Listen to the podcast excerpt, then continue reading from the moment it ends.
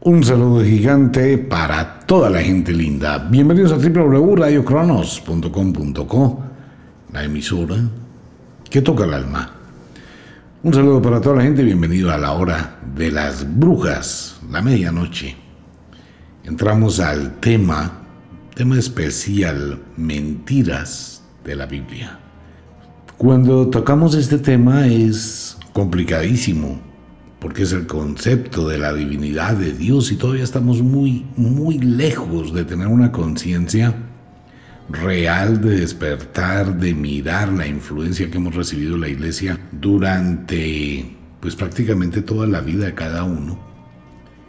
La iglesia lleva realmente fundada unos 2000, 2200 años, más o menos, y esto ha generado que a través de las generaciones se haya impuesto. ¿Y cómo se impuso? Se impuso a través de matanzas, a través de guerras, a través de violencia. Entonces se crea la religión católica cristiana con los seguidores de Cristo, con todo este cuento de Cristo, con todo este cuento de la cristiandad, que es una historia de mentiras absoluta. Y entonces, ¿qué pasa allí? Los reyes católicos empiezan a imponer el concepto de Dios, de Jesús, el Cristo, el Hijo de Dios. Por eso es que en el Medio Oriente y allá en muchísimos sitios donde hay tantas religiones y se habla de la, del Antiguo Testamento, no aceptan el concepto del Mesías ni de la Virgen. Ellos dicen, no, eso no es cierto, eso es pura cháchara, eso es carreta, porque fue el invento. ¿Qué pasaba? Que en aquella época no se conocía Latinoamérica, no se conocía todo este sector, pero fueron los españoles los que llegaron acá y empezaron a traer a los evangelizadores. Tenaz, una equivocación humana fatal. Y llegaron a imponer ese concepto.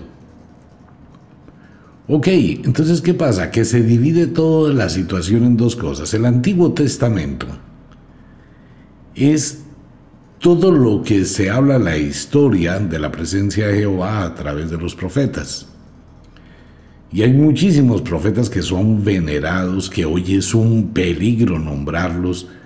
Cualquier cosa que uno vaya a decir en contra de determinados profetas es la muerte segura.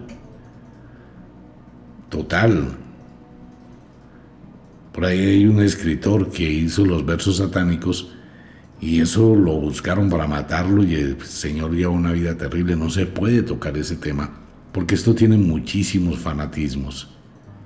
El Antiguo Testamento ha sido la base de muchas religiones en el Medio Oriente.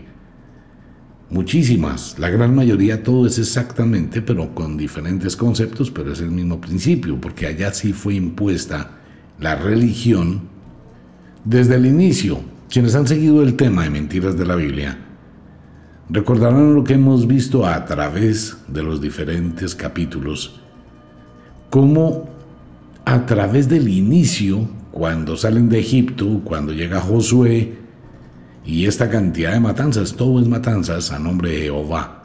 Eso mismo ocurrió.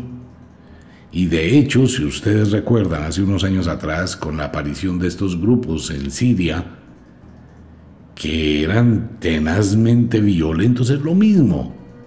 Mataban a la gente, la sacrificaban de la peor manera para imponer ese concepto. Con la destrucción de todas las cosas históricas, las ruinas de otras culturas, por las leyes que hay allí, y de allí nace también la famosa charia, que es tan supremamente grave, que es la ley mosaica, la ley de Moisés aplicada, donde vemos aterradamente que matan a las mujeres, si llegaron a tener adulterio, si hay homosexuales los matan, si la mujer se viste como un hombre la matan, si la mujer no obedece la matan, la charia, ¿no? A estas alturas de la vida, ¿por qué? Porque eso está muy arraigado en el Medio Oriente.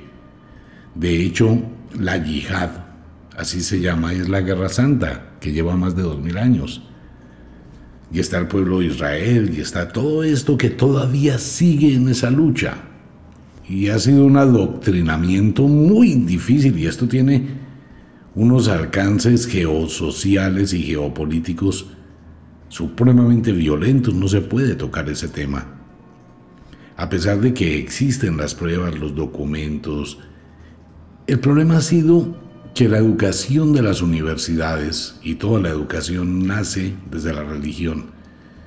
Y la gran mayoría de universidades, científicos, historiadores, antropólogos, son de una línea religiosa o creyente, con una, un, un arraigo muy fuerte a la concepción creacionista de Dios.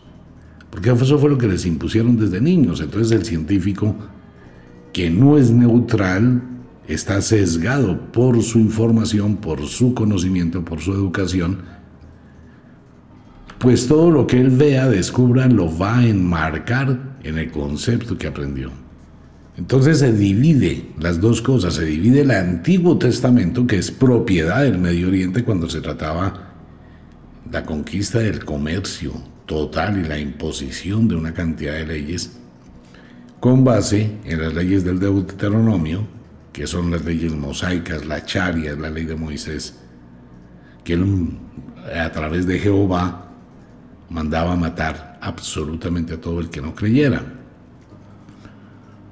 Cuando los romanos copian y los españoles copian toda esa situación del Antiguo Testamento, de tanta violencia, tanta guerra, tanta muerte, tanta robo, tanto asesinato, tanto homicidio, crecen los intereses de los reyes de España, los reyes católicos, y ven una gran oportunidad y crean la religión católica. Pero se la pegan a la Biblia, que era la Vulgata. Antiguamente se llamaba el libro la Vulgata. No tenía el Antiguo Testamento, o sea, el libro original que sale del hebreo, del Medio Oriente, es solo el Antiguo Testamento, los libros que lo forman y los profetas que nombran allí, que es lo que estamos viendo y a partir de este programa vamos a estar profundizando una cantidad de cosas que usted se va a aterrar. Entonces en el Medio Oriente no existía el Antiguo Testamento. Cuando los romanos empezaron a crear el entramaje, reyes católicos llegan y crean la idea del negocio y lo empiezan a imponer. Entonces alguien dice, bueno, pero espera un momentico, porque es que en España esto fue hacia el año 1200 y qué pasó atrás. Ok, eh, nuestro tiempo, el tiempo latinoamericano o el tiempo en este momento en el mundo, en los países que han tenido la influencia de la religión, se cuenta el año 2021. En China no, en China es el 4600 y pico, 700 y algo. Pero en lo que es el almanaque gregoriano impuesto por la iglesia, pues se habla del año 2021 después de Cristo. Porque se cuenta la historia del Maestro de Justicia que empezó en el año cero de nuestra era y nace con el primer concilio, que es el concilio de Nicea. Ok, ¿dónde queda Nicea? Nicea queda en Bitinia, y pertenece al imperio romano. Entonces, ¿qué ocurrió? Para tener esto en contexto. En Roma, en Italia, los romanos comienzan a copiar todo lo que estaba pasando en el Medio Oriente, crean la religión en los concilios que se hicieron, el concilio de Nicea, el concilio del arrianismo, y crean dándole forma al Mesías para crear el Nuevo Testamento que eso fue lo que posteriormente los reyes de España capturaron de los romanos y crearon totalmente la religión, los reyes católicos. Pero el origen del Nuevo Testamento nace en el año 325, en el concilio de Nicea. Y es allí donde el emperador Constantino empieza a mostrar una cantidad de cosas, de atracción, de, esa cantidad de formulaciones y empiezan a darle vida al negocio. Ya posteriormente de Roma pasa a España, de España pasa a Latinoamérica y así sigue y se riega por toda Europa y se riega por toda Latinoamérica y se impone de la misma forma como se impuso el Antiguo Testamento en el Medio Oriente. A través solo de matanzas, no más, no existía ningún poder sobrenatural, ninguna demostración sobrenatural o algo extraordinario, algún truco de magia al estilo de los magos, de los ilusionistas. No existía nada, solo fue, ¿usted cree? No, mátelo. ¿Usted cree? No, mátenle las hijas, descuartícelas, sáquenle las tripas, hágales de todo. Que fue la famosa cruzada de la cual hablaremos más adelante en el programa. Porque el programa no es solamente la Biblia, es también mirar históricamente lo que sucedió.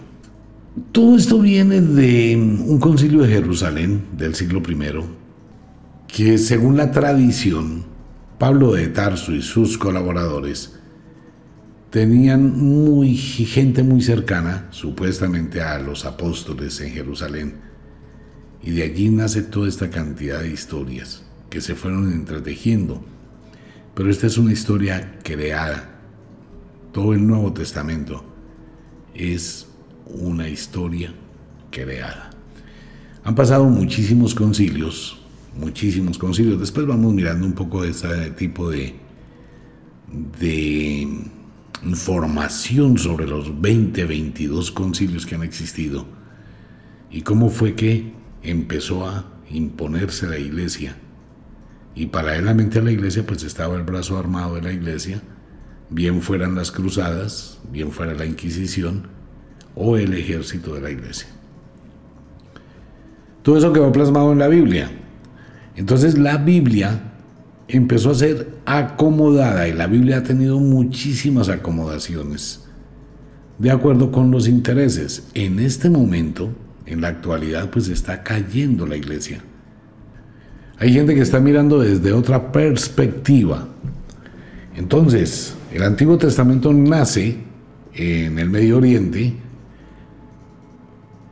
y en Roma nace el Nuevo Testamento con el Concilio de Nicea, que ahí hay un error gravísimo, porque en el Concilio de Nicea, el Concilio de Nicea se hace en el año 323. Pero ocurre que hablan de alguien que existió. Entonces son 300 y pico de años de diferencia entre la supuesta aparición del Maestro de Justicia y el momento en que empieza a construirse el Nuevo Testamento.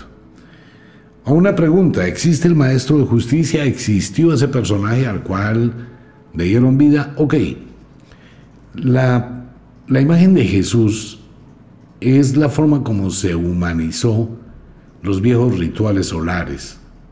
Por eso en la Biblia no lo dice, no existe en la Biblia que Jesús haya nacido el 24 de diciembre, pero sí la celebración pagana y la celebración en Egipto y en otros lugares del mundo del Día de la Luz en el solsticio del invierno, el 24 de diciembre, y por eso muchísimos dioses, 54 en total, han nacido de una Virgen el 24 de diciembre. ¿Y por qué se habla de la Virgen? Por la constelación de Virgo y su estrella Espica. Entonces se humanizó y se cogieron los rituales paganos para darle forma en contexto. Sin embargo, en la historia de la India existió un gran sabio al cual parece que se hace relación. Existen varias versiones a quien trataban de copiar, entre ellas estaba también Pitágoras, el gran matemático, que hacía lo mismo, Pitágoras hacía milagros. Y estaba Vaidava en la India, un gran sabio que fue llamado el maestro de justicia. Así fue conocido. En la India Vaidava. Porque Vaidava dejó una cantidad de escritos. Recordemos que en la India, los escritos de la India son más antiguos que los escritos de la Biblia. Y en los documentos que dejó Vaidava escritos, muchos de ellos fueron copiados para crear las parábolas de Jesús en la Biblia. Y eso ya hoy es probado, demostrado. Y todo eso empezó a darle vida a lo que fue el negocio. Pues bueno, esto es un tips, únicamente un tips histórico, de dónde vino la, el Nuevo Testamento, se hizo en el concilio de Nicea, ahí empieza la historia, en Roma, posteriormente Constantino empieza a multiplicar, posteriormente los reyes de España la empiezan a imponer y España se convierte en el motor para invadir pues toda Latinoamérica y traer ese tipo de virus y matar una cantidad de gente y destruir una cantidad de gente para imponer su iglesia. Vamos a entrar al tema y vamos a mirar esto lentamente, vamos a ir, vamos a ir eh, despacio, quitando, sacando esta madeja. Pero vamos a mirar por qué o cómo es el cuento, la historia. Usted nunca se ha puesto a preguntarse por qué las catedrales de las ciudades, incluyendo la Basílica de San Pedro en Roma, son una vaina tan suntuosa, llena de plata, de oro, de riquezas, de dinero, que uno se pone a pensar, bueno, si la religión es algo espiritual, ¿qué diablos tiene que ver toda esa cantidad de lujos, ¿no? De riquezas, de oro, de presunción de poder y esas iglesias gigantescas que llegan a intimidar, mostrando ese poder, no el poder de Dios, no es el poder de los hombres que las construyeron. Pues vamos a entrar a un tema, estos temas de aquí en adelante van a ser muy complicados y muy complejos, se requiere de su atención, su lógica y su pensamiento. Les recuerdo, usted está escuchando este programa porque usted así lo quiere, nadie le ha obligado, nadie le ha ido a buscar, nadie le ha pedido que lo haga. Usted lo escucha porque le nace. Requisito, tener la Biblia en las manos. Bueno, vámonos para primero de Reyes 3. Vamos a ir con la historia del hombre más sabio del mundo, donde nace también el esoterismo, donde forma una parte integral de lo que sería la brujería moderna. Salomón. Vámonos primero de Reyes 3, por favor. Versículo 1. Ocurre que, si ustedes recuerdan, existía un problema cuando Moisés fue y sacó al pueblo de Israel de Egipto. Entonces, para Jehová, los egipcios eran la porquería, lo peor. Hoy ya se ha demostrado que todo eso fue mentira, que en Egipto jamás existieron esclavos y que probablemente el pueblo de Israel nunca estuvo en Egipto. De todo eso hay una cantidad de datos muy interesantes, pero vamos a ventilarlos después.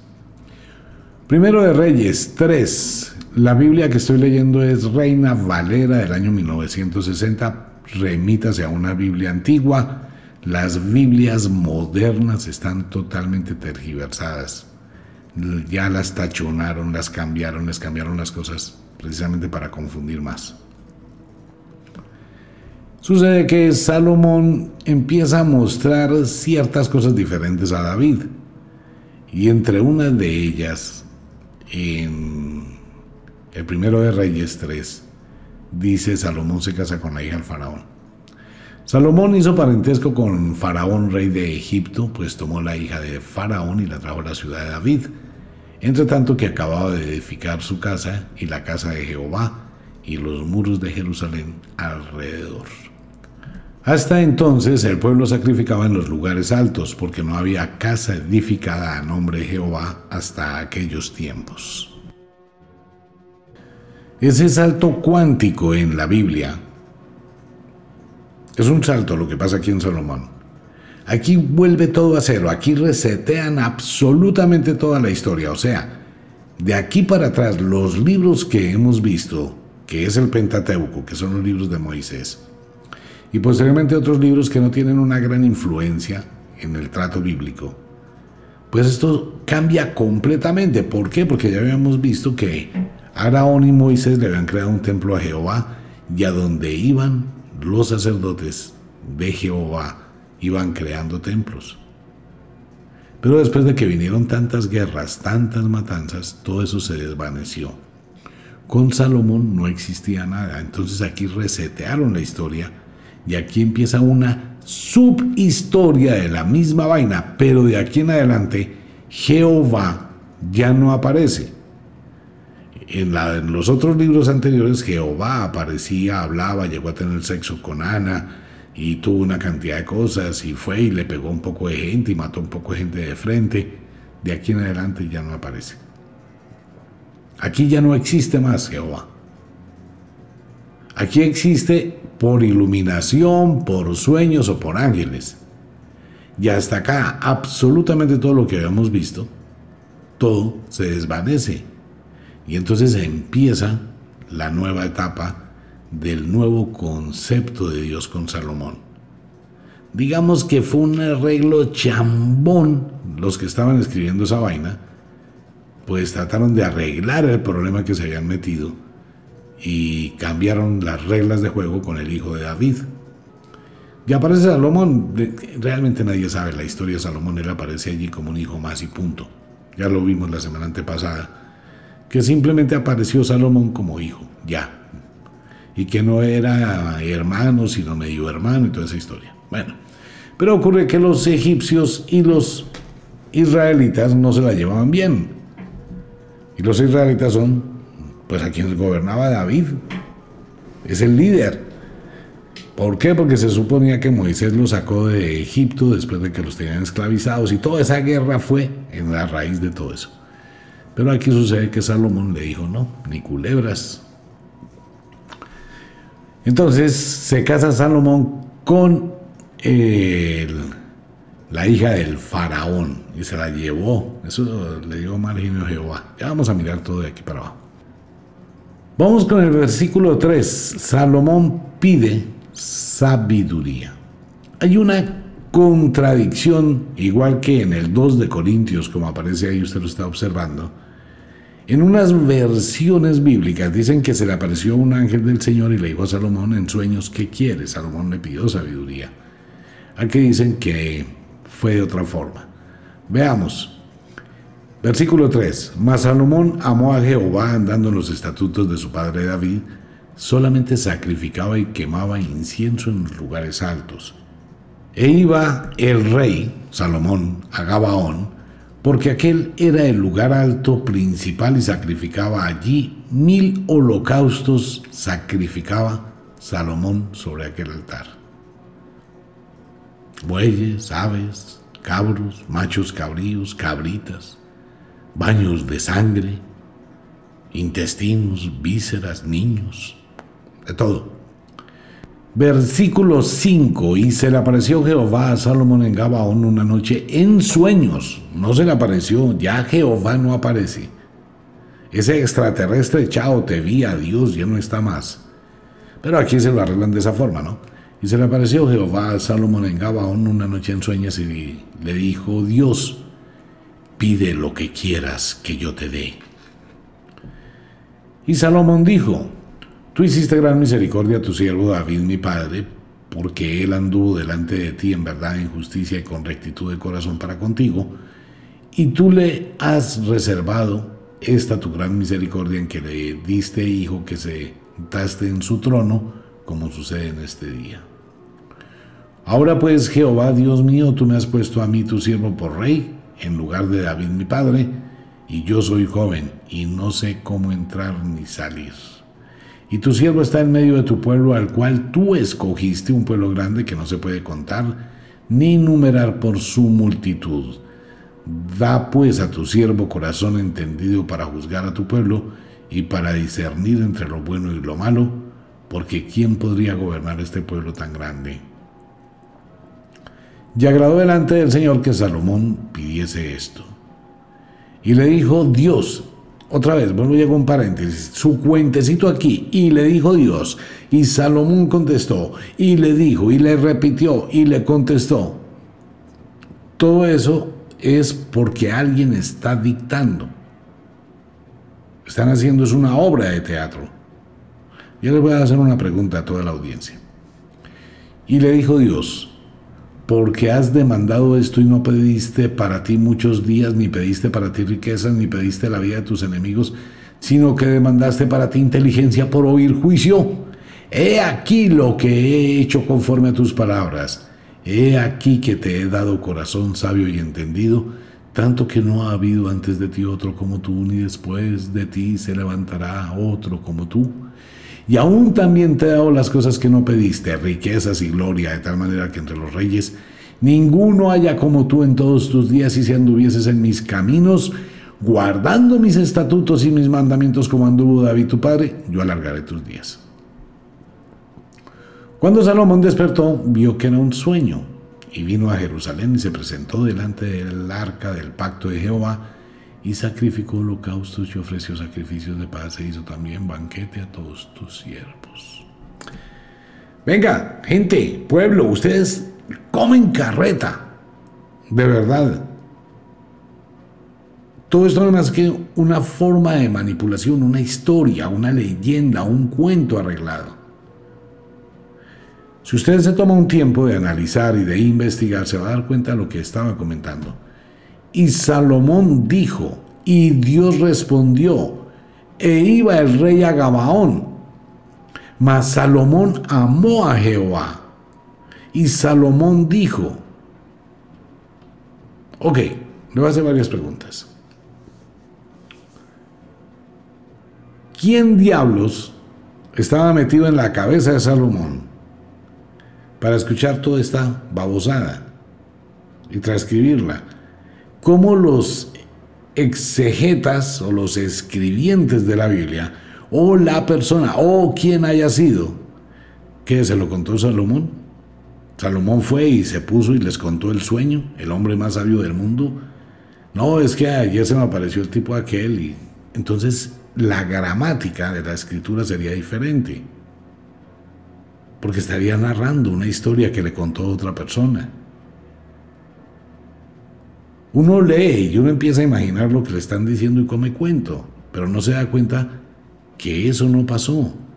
Es como cuando Shakespeare estaba escribiendo sus monólogos, sus diálogos de sus obras de arte, ¿no? Y dijo el rey, y habló la princesa, y habló el esclavo y entró el hombre que venía de lejos.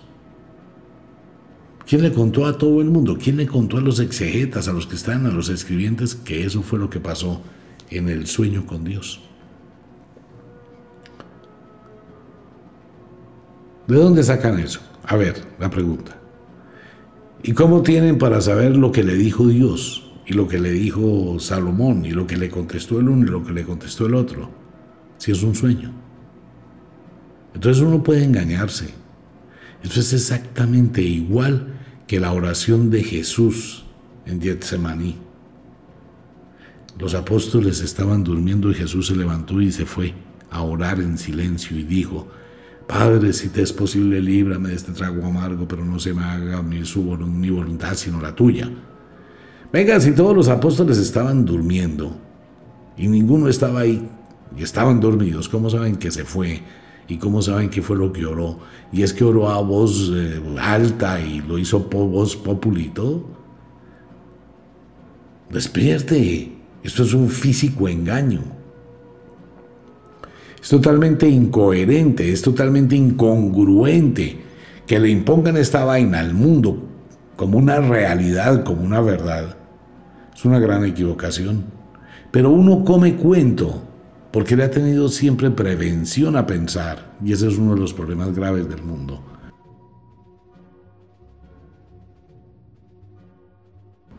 Que la gente no piensa, la gente simplemente acepta lo que le digan. Mire, si a usted lo hubiesen adoctrinado contándole la historia de que Superman, el de las historietas, fue un extraterrestre que existió en el mundo hace millones de años y que era un tipo que venía de Krypton y podía volar y tenía una fuerza sobrehumana y le han metido eso siempre, usted va a jurar y vamos a tener esculturas de Superman. Es la misma vaina. Y si le imponen Superman con la muerte, si usted no cree en eso, pues peor todavía. Dice el versículo 12, he aquí lo he hecho conforme a tus palabras, he aquí que te ha dado corazón sabio entendido, tanto que no ha habido antes de otro, etcétera, etcétera. Y esta frasecita que es la que han utilizado millones de veces para, para decirle a la gente que si usted obedece, se doblega, se somete a ese Dios, pues tendrá todo y si anduvieras en mis caminos guardando mis estatutos y mis mandamientos como anduvo David tu padre, yo alargaré tus días. Cuando Salomón despertó, vio que era un sueño. Cuando Salomón despertó. Entonces no está hablando Salomón, Alguien escribe por él, alguien dicta por él, alguien supone lo que él estaba pasando. Cuando Salomón despertó, vio que era un sueño y vino a Jerusalén y se presentó delante del arca del pacto de Jehová y sacrificó holocaustos y ofreció sacrificios de paz e hizo también banquete de todos tus siervos. Pues si uno no tiene fuentes de donde está dando la información, ¿de qué fuentes sacaron eso? ¿Quién lo contó? ¿Quién lo dijo? ¿Quién lo vio? ¿A quién le consta? ¿No cree usted que si era un evento tan supremamente importante, pues existiría un periodista ¿no? que haya escrito, estilo de Herodoto, y otros periodistas de la cultura griega, de la cultura egipcia. El mismo caso de Ezequiel en la Biblia, totalmente distinto en la narración, ¿no? Ok. Sabiduría y prosperidad de Salomón. Toda la historia de Salomón, y puedo decirle que busque en la Biblia, se reduce a esto, la sabiduría de Salomón. En la parte religiosa se reduce a esto. En la parte de las brujas, de los magos y el esoterismo, se lleva las clavículas de Salomón. De lo contrario, léase todo. Ah, que los proverbios de Salomón. Bueno, le voy a hacer la pregunta. ¿A usted le consta que son de Salomón? Ah, es que ahí dice proverbios de Salomón. Entonces, porque ahí dice que esos son proverbios de Salomón, es que los hizo Salomón. ¿Sí? ¿En serio? ¿Seguimos todavía con esa venda? Por favor. Versículo 16. En aquel tiempo vinieron al rey dos mujeres rameras y se presentaron delante de él. Y dijo una de ellas, ah, señor mío, yo y esta mujer morábamos en una misma casa. Y yo di a luz estando con ella en la casa. Aconteció al tercer día después de dar yo a luz que ésta dio a luz también y morábamos nosotras juntas. Ninguno de fuera estaba en casa, sino nosotros dos en la casa. Y una noche el hijo de esta mujer murió porque ella se le acostó sobre él. Y se levantó a medianoche y tomó a mi hijo de junto a mí, estando yo tu sierva durmiendo, y lo puso a su lado y puso al lado mío su hijo muerto. Y cuando yo me levanté de madrugada para dar pecho a mi hijo, he aquí que estaba muerto, pero lo observé por la mañana y vi que no era mi hijo el que yo había dado a luz. Entonces la otra mujer dijo, no, mi hijo es el que vive y tu hijo es el muerto. Y la otra volvió a decir, ¿se da cuenta? Y la otra volvió a decir, no, tu hijo es el muerto. Uno se encarreta con la historia, con el cuento, pero no se da cuenta de los errores. No, tu hijo es el muerto y mi hijo es el que vive. Así hablaban delante del rey. El rey entonces dijo, esta dice, mi hijo es el que vive, tu hijo es el muerto, y la otra dice, no más, el tuyo es el muerto y mi hijo es el que vive. ¿Entendió el trabalenguas? Y dijo el rey, tráeme una espada, y trajeron al rey una espada. Enseguida el rey dijo, partí por medio al niño vivo y da la mitad a la una y la mitad a la otra.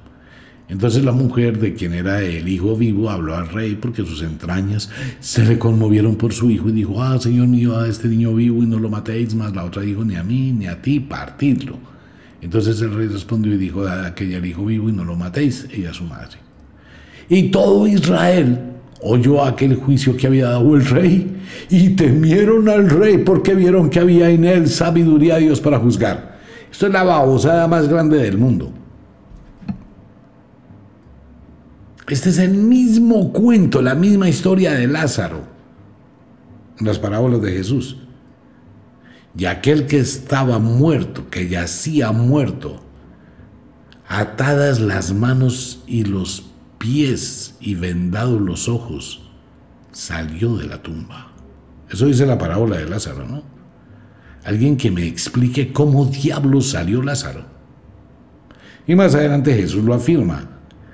Yo dije esto para que crean que tú me has enviado. Lo hice por causa tuya. Ah, bueno, ahí dice, y aquí también, ¿no? Se demuestra. Pues toda la historia del gran hombre sabio de Salomón se reduce a esto. Pero esta historia aparece en varios libros antiguos de forma distinta. Ya llegaremos a ese punto. Entonces de ahí para abajo empiezan a vender la idea que a raíz de esto, Salomón era el hombre y fue el hombre más sabio. Usted no va a encontrar nada más de Salomón. Busque, busque a ver si hay una exposición, si hay un discurso de la vida, si hay un discurso de sabiduría, así como lo hacía Buda, aunque Buda nunca escribió, sí habló muchísimo. Controla tus emociones, tus pensamientos, controla tu vida, vive. Sé, busca en tu interior, descúbrete. Hay muchísimos discursos de Buda, hay muchísimos discursos de Hermes, hay muchísimos discursos de muchísimos grandes pensadores. Salomón no tiene ni, ni eso. No hay. Solo eso, no más. Busquen la Biblia.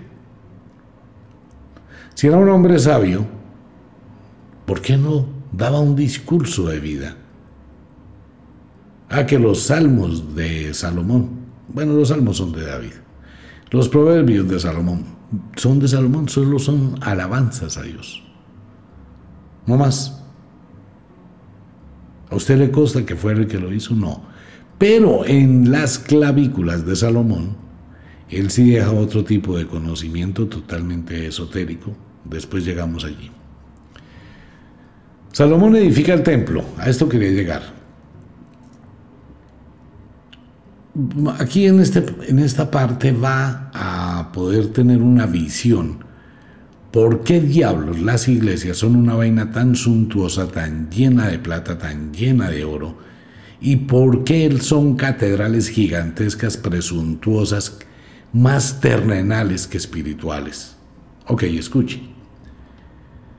Primero de Reyes capítulo 6, por favor, todos los oyentes. Primero de Reyes capítulo 6, por favor. Ok. En el año 480, después que los hijos de Israel salieron de Egipto, el cuarto año del principio del reino de Salomón sobre Israel en el mes del Sif, que es el mes segundo, comenzó él a edificar la casa de Jehová la casa que el rey Salomón edificó a Jehová tenía 60 codos de largo y 20 de ancho y 30 codos de alto. Y el pórtico delante del templo de la casa tenía 20 codos de largo a lo ancho de la casa y a lo ancho delante de la casa era de 10 codos. E hizo a la casa ventanas anchas por dentro y estrechas por fuera. Edificó también junto al muro de la casa aposentos alrededor contra las paredes de la casa alrededor del templo y del lugar santísimo hizo cámaras laterales alrededor. El aposento de abajo era de cinco codos de ancho, el del medio de seis codos, ta, ta, ta, ta. Y no voy a seguir hablando de codos, me voy a ir a lo concreto. Vamos a ir unos versículos más adelante para que usted escuche un poquito. Lo que hizo Salomón fue algo, vámonos para el versículo 20, ahí mismo versículo 20, más abajo. O bueno, al versículo 17, pues para tener un mejor, mejor aceptación de los versículos. Versículo 17. Dice, la casa, esto es, el templo de adelante tenía 40 codos. Y la casa estaba cubierta de cedro por dentro y tenían talladuras de calabazas silvestres y botones de flores. Todo era cedro, ninguna piedra se veía y adornó el lugar santísimo por dentro, en medio de la casa, para poner allí el, arca del pacto de Jehová. El lugar santísimo estaba en la parte de adentro, el cual tenía 20 codos de largo, 20 de ancho y 20 de altura, y lo cubrió de oro purísimo.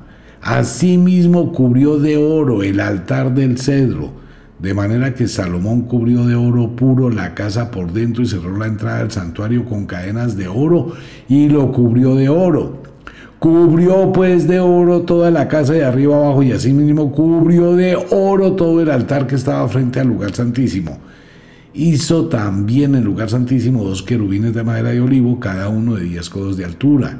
Una era del querubín tenía cinco codos y la otra la del querubín otros cinco codos Así que había 10 codos desde la punta hasta la punta de la otra. Aquí todo el mundo dice que esto es un código. Toda esa vaina de los codos y de las medidas. Pura carreta, eso no tiene códigos de nada. Asimismo el otro querubín tenía 10 codos. Usted lee todo lo de los codos, pero está dejando pasar por alto cuántas veces dijeron que todo era de oro puro. Estaban reafirmando mentalmente que todo tenía que ser de oro. Versículo 27.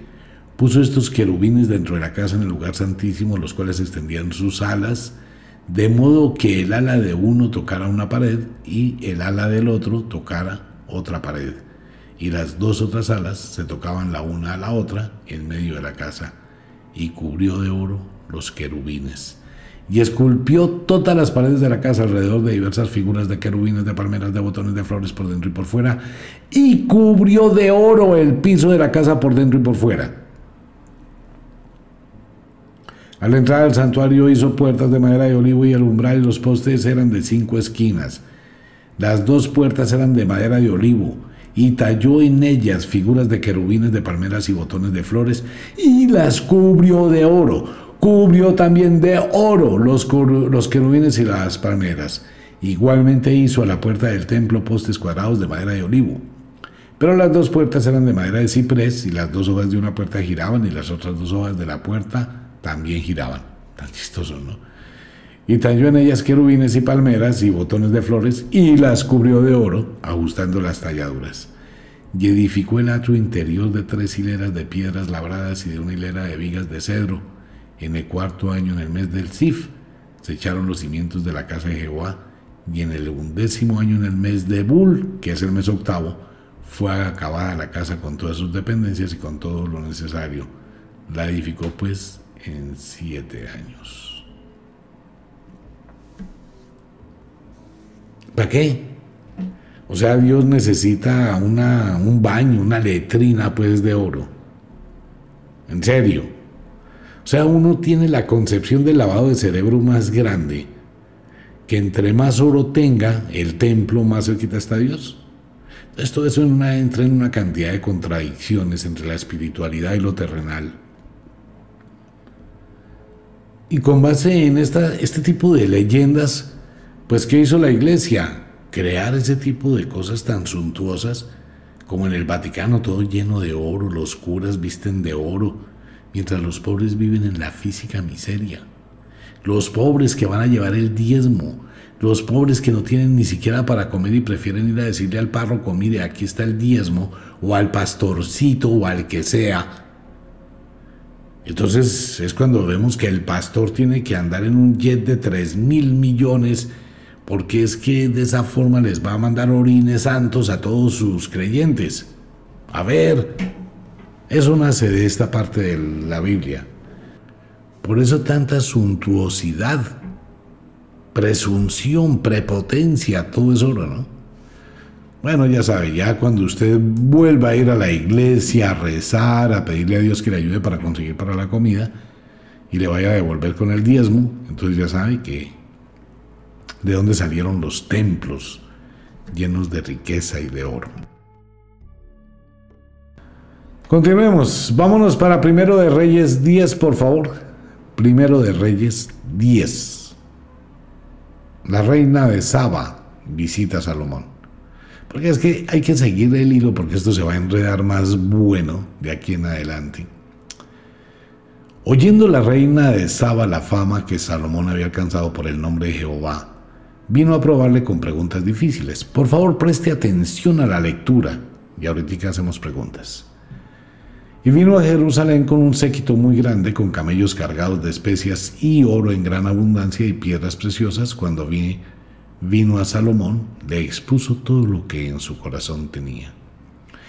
Y Salomón le contestó todas sus preguntas y nada hubo que el rey no contestase. Y cuando la reina de Saba vio toda la sabiduría de Salomón y la casa que había edificado, asimismo la comida de su mesa, las habitaciones de sus oficiales, el estado y los vestidos de los que le servían, sus maestresalas y sus holocaustos que ofrecía en la casa de Jehová, se quedó asombrada y dijo al rey, verdad es lo que oí en mi tierra de tus cosas y de tu sabiduría. Pero yo no lo creí hasta que he venido y mis ojos han visto que ni aún se me dijo la mitad. Es mayor tu sabiduría y bien que la fama que yo había oído. Bienaventurados tus hombres dichosos, estos tus siervos que están continuamente del lado de ti y oyen tu sabiduría. Jehová tu Dios sea bendito que se agradó de ti para ponerlo en el trono de Israel, porque Jehová ha amado siempre Israel, te ha puesto por rey para que hagas derecho y justicia. Y dio ella al rey 120 talentos de oro y mucha especiería y piedras preciosas. Nunca vino tan gran cantidad de especias como la reina de Saba dio al rey Salomón. La flota de Irán, que había traído el oro de Ofir, traía también de Ofir mucha madera de sándalo y piedras preciosas. Y de la madera de sándalo, y de la madera de sándalo hizo el rey balaustres para la casa de Jehová y para las casas reales, arpas también y salterios para los cantores. Nunca vino semejante madera de sándalo, ni se ha visto hasta hoy. Y el rey Salomón dio a la reina de Saba todo lo que ella quiso y todo lo que pidió, además de lo que Salomón le dio, y ella se volvió y se fue a su tierra con sus criados. ¡Bravo! ¡Bravísimo! ¿Dónde cuac cuac aparece en toda esta babosada una sola pregunta, una sola respuesta de lo que le hizo o le preguntó la reina de Saba y que haya respondido Salomón con gran sabiduría. Ni una. Usted se puso fue a comer el cuento, el carretazo. Del oro, de las riquezas, de las piedras. No dijeron antes que pues era una mujer así, 90, 60, 90, con gasas en pelota, mostrando el trasero, lo que fuera. Si usted se da cuenta, le enredaron la cabeza solo con riqueza, porque esa es la base de esto. A usted lo están trabajando de psicología, que usted debe llevar riquezas para obtener sabiduría. ¿Cuáles fueron las preguntas que hizo? ¿Dónde está una sola respuesta? O sea, uno tiene que ser muy, pero muy idiota, con todo respeto de todos los oyentes, para decir que la reina de Saba que visitó a Salomón llega a la aclaración, según este texto, que Salomón es un gran sabio. No hay una sola pregunta de la reina de Saba. Por ende, no hay una sola respuesta de absolutamente nada. ¿Qué le dijo? ¿Qué le preguntó? ¿Qué nos venden aquí? Las riquezas no más. O sea, si usted se da cuenta, la Biblia está aferrada y encerrada únicamente al poderío del dinero, de la plata, del oro. No más. No existe sabiduría. ¿Cuál sabiduría? Una sola pregunta y una sola respuesta hubiese sido suficiente. Toda la historia de la famosa sabiduría de Salomón es el cuento de los niños. Aquí lo alaban, lo engrandecen, le hacen sentir pues que es el hombre más sabio. Sí, pero muéstrame su sabiduría. Muéstrame un discurso, algo que haya hecho Salomón y que esté narrado, pues no lo hay. Ahora bien, gente, venga para acá, amigos míos, ustedes que a veces se pelean tanto y mucha gente que me pelea tanto en el Facebook y que está escuchando el programa y que quieren, bueno, coger, venga, si usted no se ha leído la Biblia, léala conmigo. Porque hay personas que entran a discutir cosas, ¿usted ya leyó la Biblia? No. Ah, bueno, entonces no vamos a hablar porque es que es muy difícil hablar con una persona que no se la haya leído. De hecho, he tenido entrevistas y cuentos y charlas con algunas monjas y algunos curas que se sienten muy tocados por el tema y otro tipo de gente, incluyendo teólogos. Ah, es que usted malinterpreta la Biblia. Bueno, pues venga, explíqueme, muéstreme su interpretación. No es que nunca lo había visto así, es que nunca había leído esa parte, porque la Biblia es una mamera leerla. Primero la letra bien chiquititica y bien harta y no entiende uno ni un carajo, se vuelve loco.